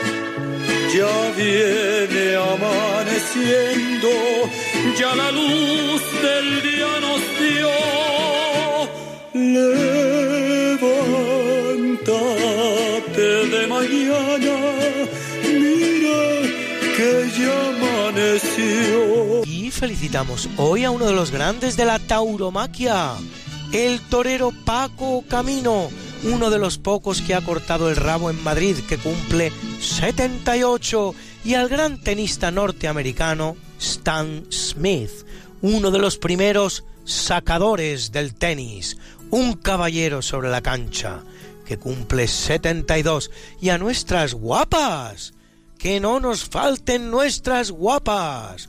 Hoy la polémica actriz y cantante británico-francesa Jane Birkin, protagonista de filmes como Egon Schiele Excess o Muerte bajo el sol, que cumple ya 72, parece mentira, y la preciosa cantante británica Sophie Monk, que cumple 39 y nos canta así de bien.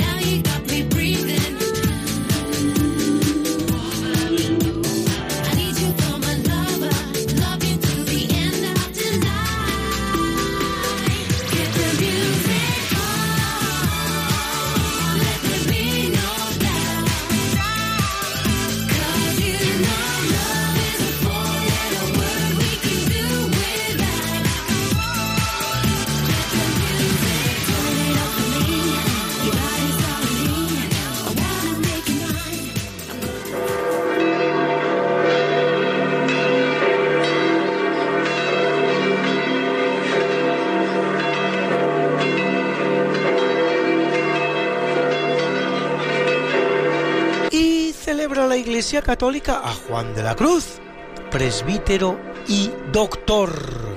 A Herón Arsenio Isidoro Dioscoro, Eutropia Justo y Abundio, mártires. A Lupicino, Espiridión, Viador Nicasio y Pompeyo, obispos. A Agnelo, Abba, a Matroniano, eremita, a Filemón, Anacoreta, y a Venancio, Druso, Zócimo y Teodoro, confesores. Y como yo sé que a muchos de ustedes les gustan estas efemérides, pues pueden ustedes consultarlas como siempre en el medio Religión en Libertad, en la columna En Cuerpo y Alma, donde las colgamos para ustedes cada semana, Got something that must be done, and it can only be done by one. There is nothing more to say, except it's a lovely day for saying it's a lovely day.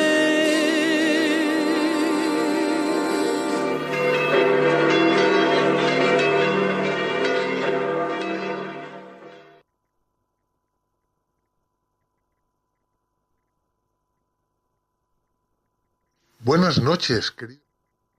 Que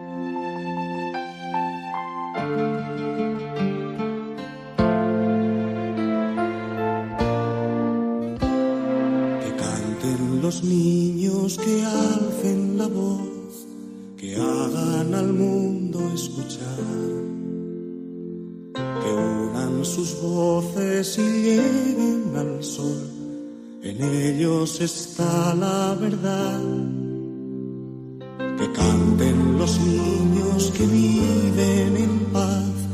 Aquellos que sufren dolor. Que canten por esos que no cantarán porque han apagado su voz. Yo canto para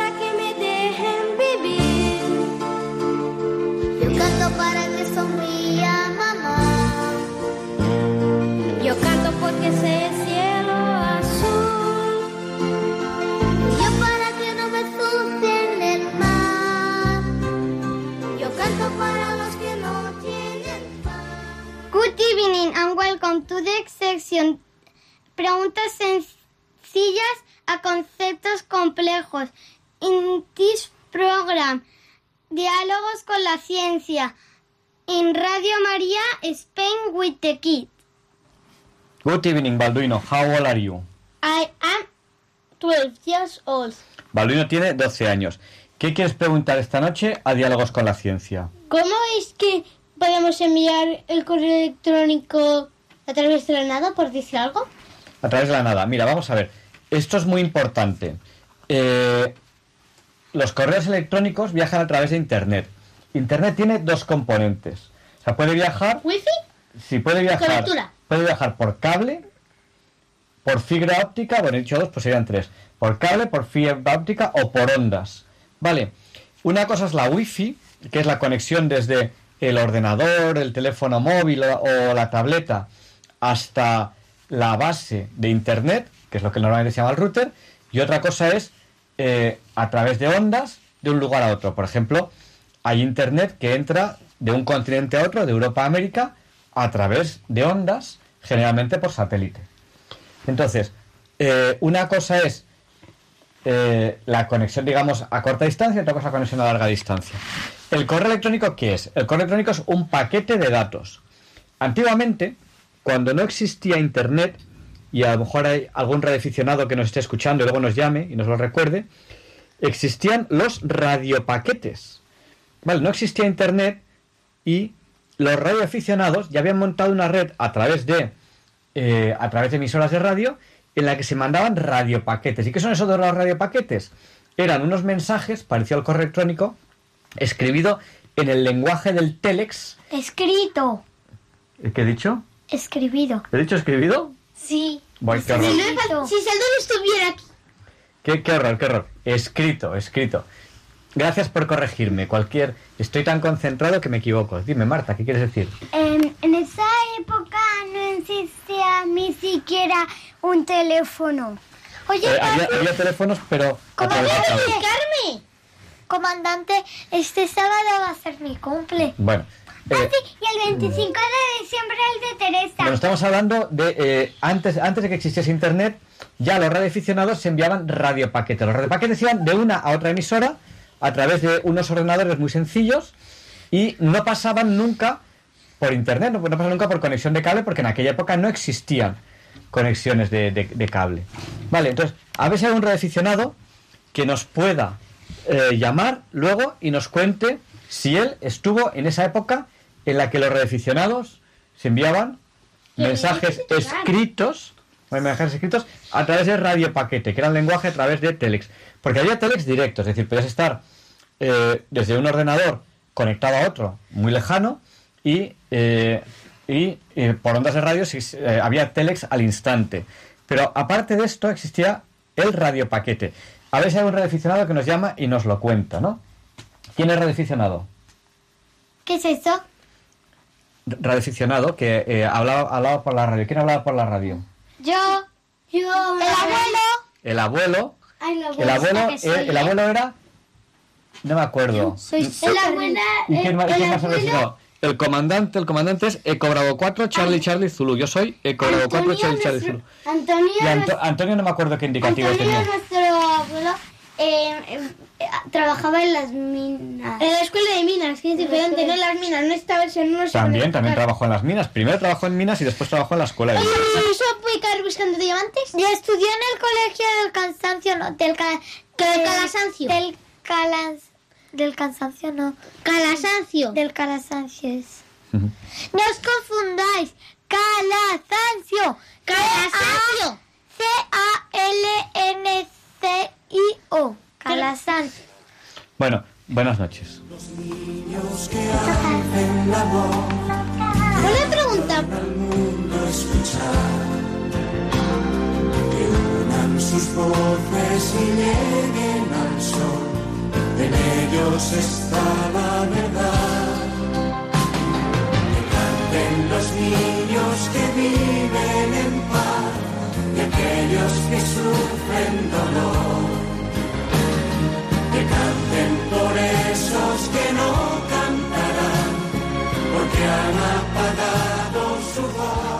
Good evening, Ruth. How old are you? I. Ha. No, I. Am ten years old. Ruth tiene 10 años y mañana sábado, día 15, tendrás... Mi cumple. ¿Cuántos años tendrás?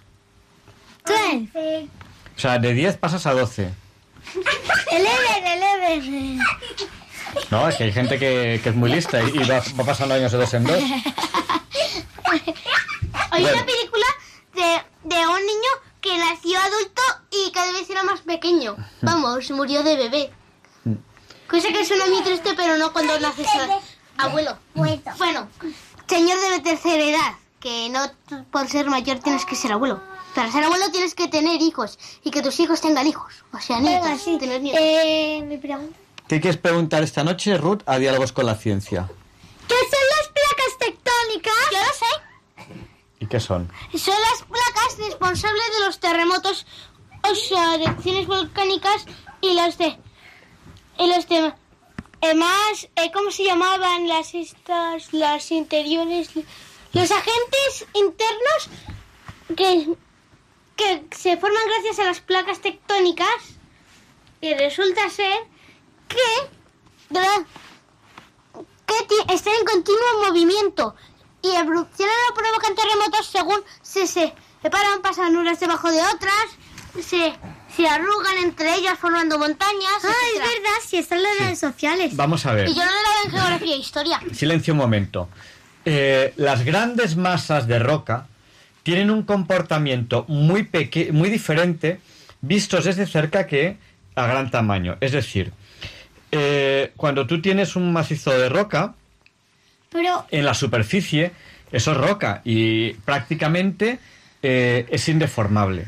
Lo que Pero- ocurre es que cuando estamos a una escala continental, continental, continental, eso no era lo que yo quería preguntar, me he confundido. Le sé lo que son las placas tectónicas, solo que cómo se forman las placas tectónicas. bueno, pues eso No es- se forman, pues en estoy- realidad son unas que han estado desde siempre en continuo ver, movimiento, si no, no habría estado A ni ni- niño ni Pangea a nivel, ni... a nivel, a nivel continental, a nivel de grandísimo tamaño y a lo largo de mucho tiempo, esas placas tectónicas se van moviendo, ¿vale?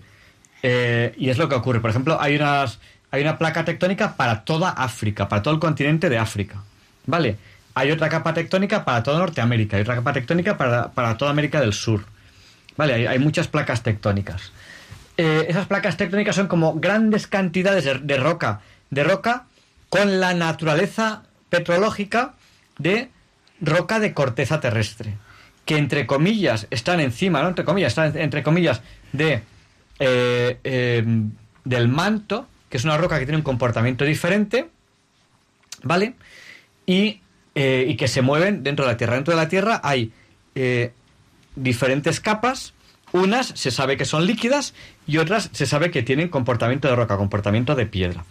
Bueno, pues las placas tectónicas son grandes masas de roca continental, en forma de que hay unas cuantas placas tectónicas que forman toda la superficie de la Tierra. Haya o no haya agua encima, ¿vale? La placa tectónica tiene una zona continental y una zona oceánica, puede tenerla. Y esa zona oceánica es la que está eh, debajo de los océanos, tiene una naturaleza petrológica distinta a la zona continental. ¿Te ha quedado claro o no? Y Balduino sí que se formaron. El planeta Tierra se formó, como todo, un momento en que no, en que no había planeta Tierra. Es un momento en que el planeta Tierra era... Era, eran, los, eran los mismos gases que luego formaron el, el Sol, eso ya lo sabía. Me Era- refería a que no se forman ca- cada día. A ver, hu- hubo un momento en que la Tierra era prácticamente una gran bola de lava y la Tierra se ha ido enfriando poquito a poco. Vale, en forma de que ahora en la superficie no hay lava. Cuando se abre una grieta y llegamos a rocas, a rocas del subsuelo, eh, entonces esas rocas al perder eh, presión se licúan y sale la lava, que son los volcanes. Vale, a ver, sí que me queda claro, solo que tengo una pregunta. Eh, no tiene nada que ver, pero... Mira, yo una vez, este, toda la noche, tú sueñas algo o si no, no te acuerdas al despertar, ¿no? Entonces, es verdad, mira, tu sueño duran como 10 segundos, como ir al colegio y volver. Pero sin embargo, en la noche son un par de horas. ¿Es verdad que los, que los sueños van a cámara lenta? Sí, van muy a cámara lenta porque... Yo, no- yo, no, yo no lo sé, creo que hay sueños mucho más largos de, de 10 segundos. Tiene que, haber, no 10 segundos, pero... tiene que haber ah, sueños que son muy largos. Entonces yo no, yo no sé la velocidad a la que uno sueña. La verdad es que no lo sé. Pero, pero alguien nos puede llamar y Pero contárnoslo. luego también, luego también otro día eh, estuve... Y no lo eh, sé porque estaba dormido. Vale, miré, el tele- miré la hora y eran las... las eh, la- las, las 7.25, entonces me faltaban 5 minutos para levantarme, entonces esos 5 minutos me volví a dormir y me, me, me, en vez de ir a cámara lenta, fueron como muy rápido. Soñaste un sueño muy largo en cinco minutos. Pasaban, mu- Sí. pas- pasaban muchas cosas. Sí, Bueno, ya pues no me acuerdo, pero recuerdo que... ahí, tiene- ahí pasaron- tienes esa experiencia en la que en cinco minutos de tiempo despierto pasaron muchas cosas en un sueño. Pero luego, en todo lo que sueño, luego es poco. Ruth me toca. Que a mí también me pasó una vez que me desperté, pero me quedaban 10 minutos o por ahí. Entonces eh, soñé un sueño larguísimo sobre las películas y todo. Bueno, Canten los niños que alcen la voz, que hagan al mundo escuchar, que unan sus voces y lleguen al sol, en ellos está la verdad. Que canten los niños que viven en paz, y aquellos que sufren dolor. Que canten por esos que no cantarán, porque han apagado su voz. Good evening, Teresa. How old are you? I am 8 years old y el 25 de diciembre es mi cumpleaños. Pero el mío es el sábado y el tuyo quedan milenios. ¿Milenios? No, quedan unos días, quedan 10 días, para, o- 11 días para el de Teresa. Teresa cumplirá el día de Navidad, el 25 de diciembre. Naciste el mismo día que el niño Jesús. A ver. No, eh, bueno, nació por la noche, casi al día siguiente. bueno, ¿qué quieres preguntar, Teresa, a Diálogos con la Ciencia? Que por qué todos los relojes van a la vez. O sea, la Tierra va girando alrededor del Sol y van pasando los minutos en tu reloj y en todos los del planeta. Sí. A ver, eh, los relojes son unas máquinas cuyo objetivo es medir el tiempo. Entonces, lo que miden son cosas que sean rítmicas. Por ejemplo, lo contábamos la semana pasada, cuando se coge un péndulo de una cierta longitud, la ida y venida, la ida y venida del péndulo es de- de- dependiente de la longitud. Entonces se pueden contar, son reloj lo que hace es que va contando, tiene un mecanismo que va contando las idas y venidas de, los péndulos. O por ejemplo los, relojes de cuarzo. Cuando a un cristal de cuarzo se le, se le somete a una diferencia de potencial, ese reloj de cuarzo va, va oscilando, va oscilando, tiene oscilación, y lo que hace un reloj de cuarzo es contar oscilaciones. Vale, entonces los relojes lo que hacen es que cuentan algo que sea rítmico. Por lo tanto, todos los relojes del mundo, si están bien, más o menos van todos contando segundos al mismo ritmo. Antiguamente, los relojes se ponían en hora manualmente, es decir, de- uno iba a un reloj más fiable que el suyo y lo ponía en hora. Y ahora los relojes reciben la hora eh, por radiofrecuencia. Lo normal es que los relojes estén conectados ahora, los modernos, al teléfono móvil y el teléfono móvil se pone en hora porque el repetidor de telefonía emite la hora exacta. Antiguamente era muy importante que los relojes estuviesen en hora, por ejemplo, para la, la navegación es muy importante que los relojes estén en- hora Otro día, si quieren los oyentes, les explicamos el por qué. Y entonces el Real Observatorio de la Marina de San Fernando emitía unas señales horarias para que los barcos pusiesen los relojes en hora. ¿Por qué era muy importante que todos los barcos pusiesen los relojes en hora? A la, a la vez, porque esas señales horarias eh, permitían saber la hora exacta a los barcos y con los relojes lo más fiables que se pudiese en aquel momento, todos los barcos tenían la misma hora. Y dos barcos que estén en distinta longitud, más al este o más al oeste en la Tierra, el Sol, por poner un ejemplo, el Sol sale o se pone a distinta hora. A distinta hora. Siendo barcos que tienen, vale, o sea, pues, eh, el que está más al este, el sol sale y se pone antes, y el que está más al oeste, el sol sale y se pone después.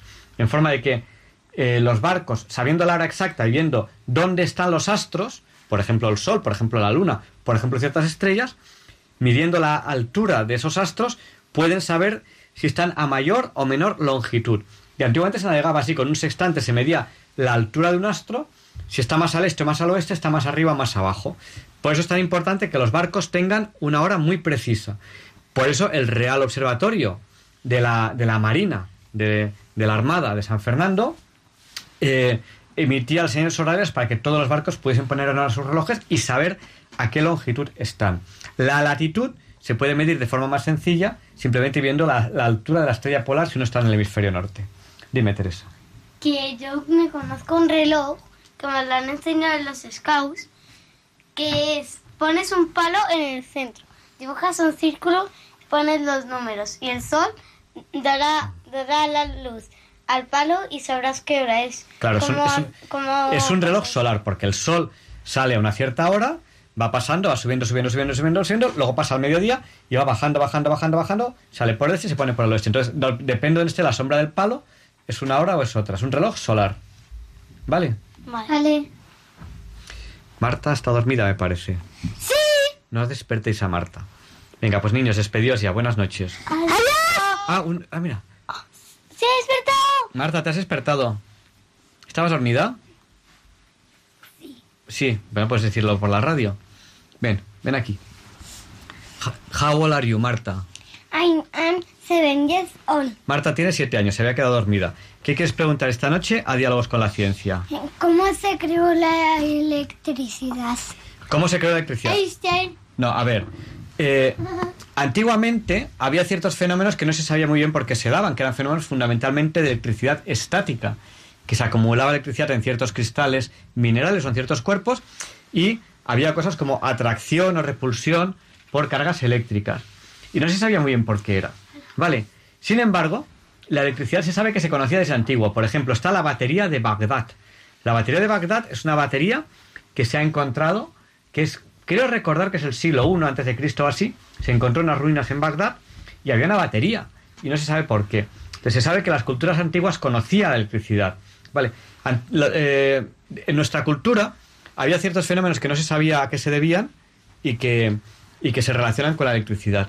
Y luego eh, distintos científicos, pues, por ejemplo, eh, pues Tesla, Edison, etcétera, le fueron encontrando aplicaciones a la electricidad. Aplicaciones como la telefonía, el telégrafo, eh, la luz. El etcétera. móvil. Bueno, ahora, ahora esto ya es electrónica, ¿no? Electrónica y computación. Vale, ¿te ha quedado claro? Buenas noches, niños, despedidos. ¡Adiós!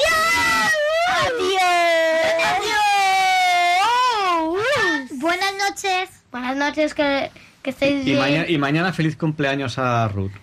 ¡Feliz cumpleaños, Ruth! Mañana. Mañana. pasado mañana. No, mañana sábado porque hoy ya es viernes. ¿Qué? Sí, Marta, hoy es viernes. es viernes. Hoy es día viernes, mañana es sábado.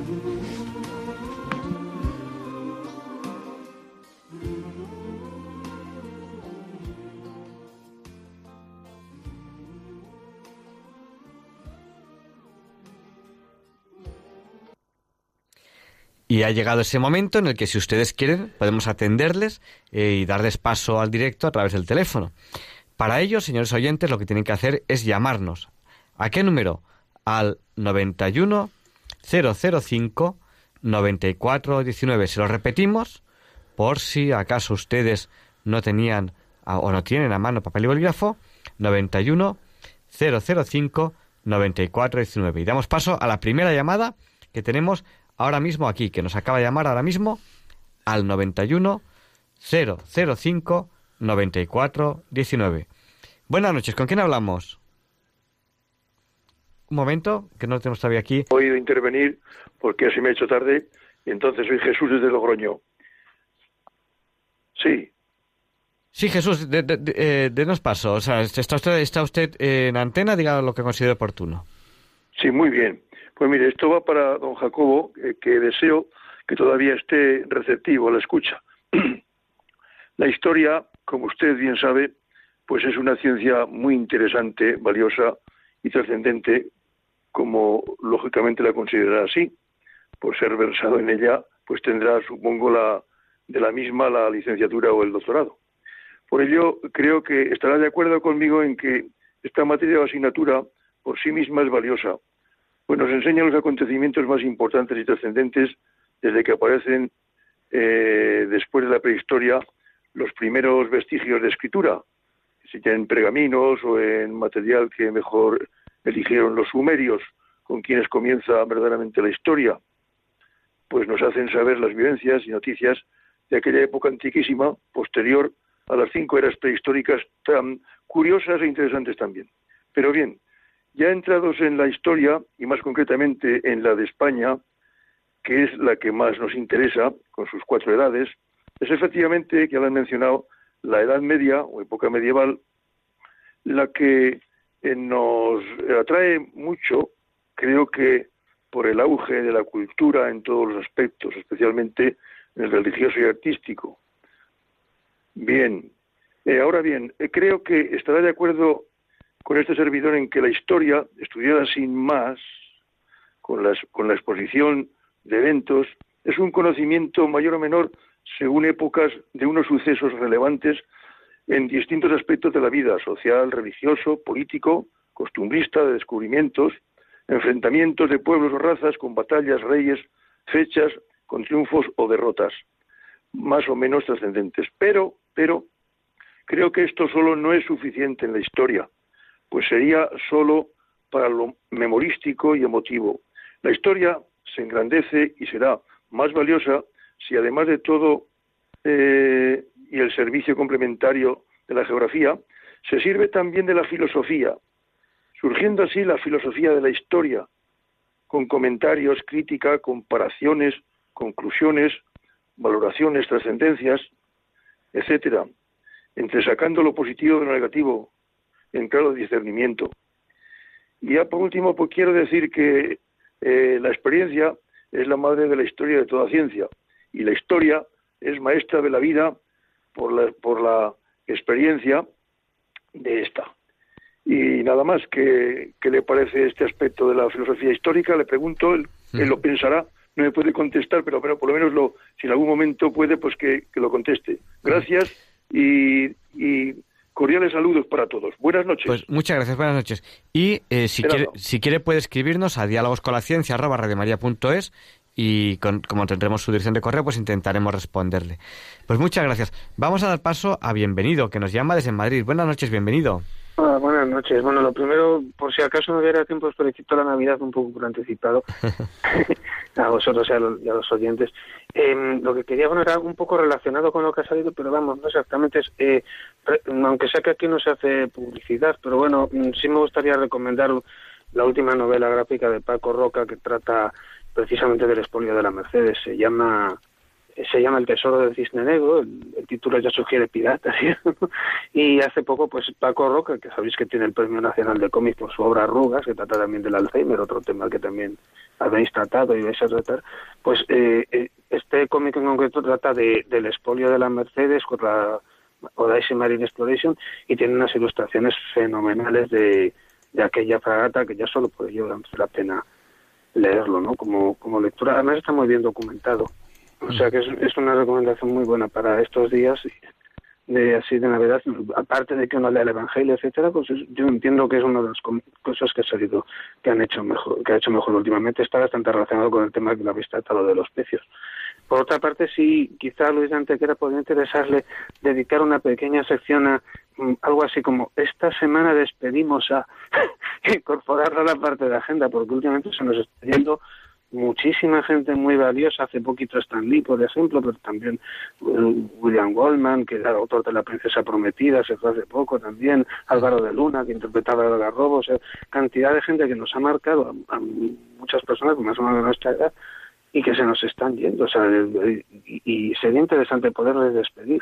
En esa sección de, no es, de esta semana no es una semana cualquiera, pues esta semana despedimos a y los que y los que lo veis considero oportuno que haya que decirles adiós pues se lo decimos desde aquí. Pues pues se lo podemos proponer. Pues muchísimas gracias. Nada. Pues muchas muchas gracias. Tenemos ya que terminar el programa. Muchas gracias bienvenido que además es uno, uno, de nuestros oyentes más fieles y se lo, se lo agradecemos.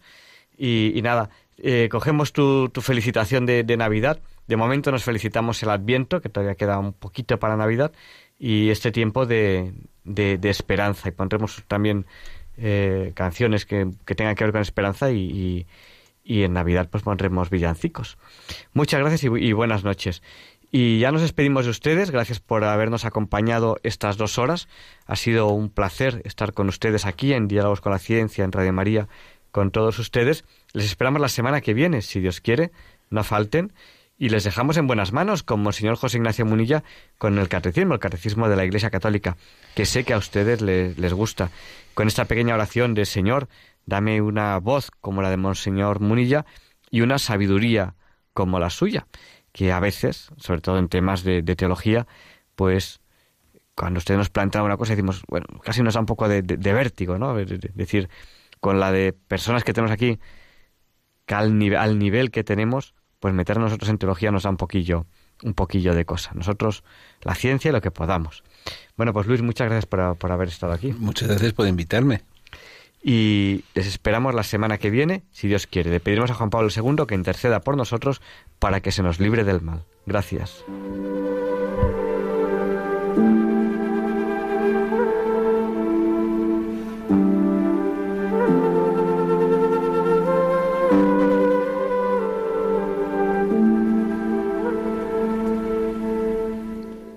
Y así concluye en Radio María el programa Diálogos con la Ciencia. Dirigido por Javier Ángel Ramírez.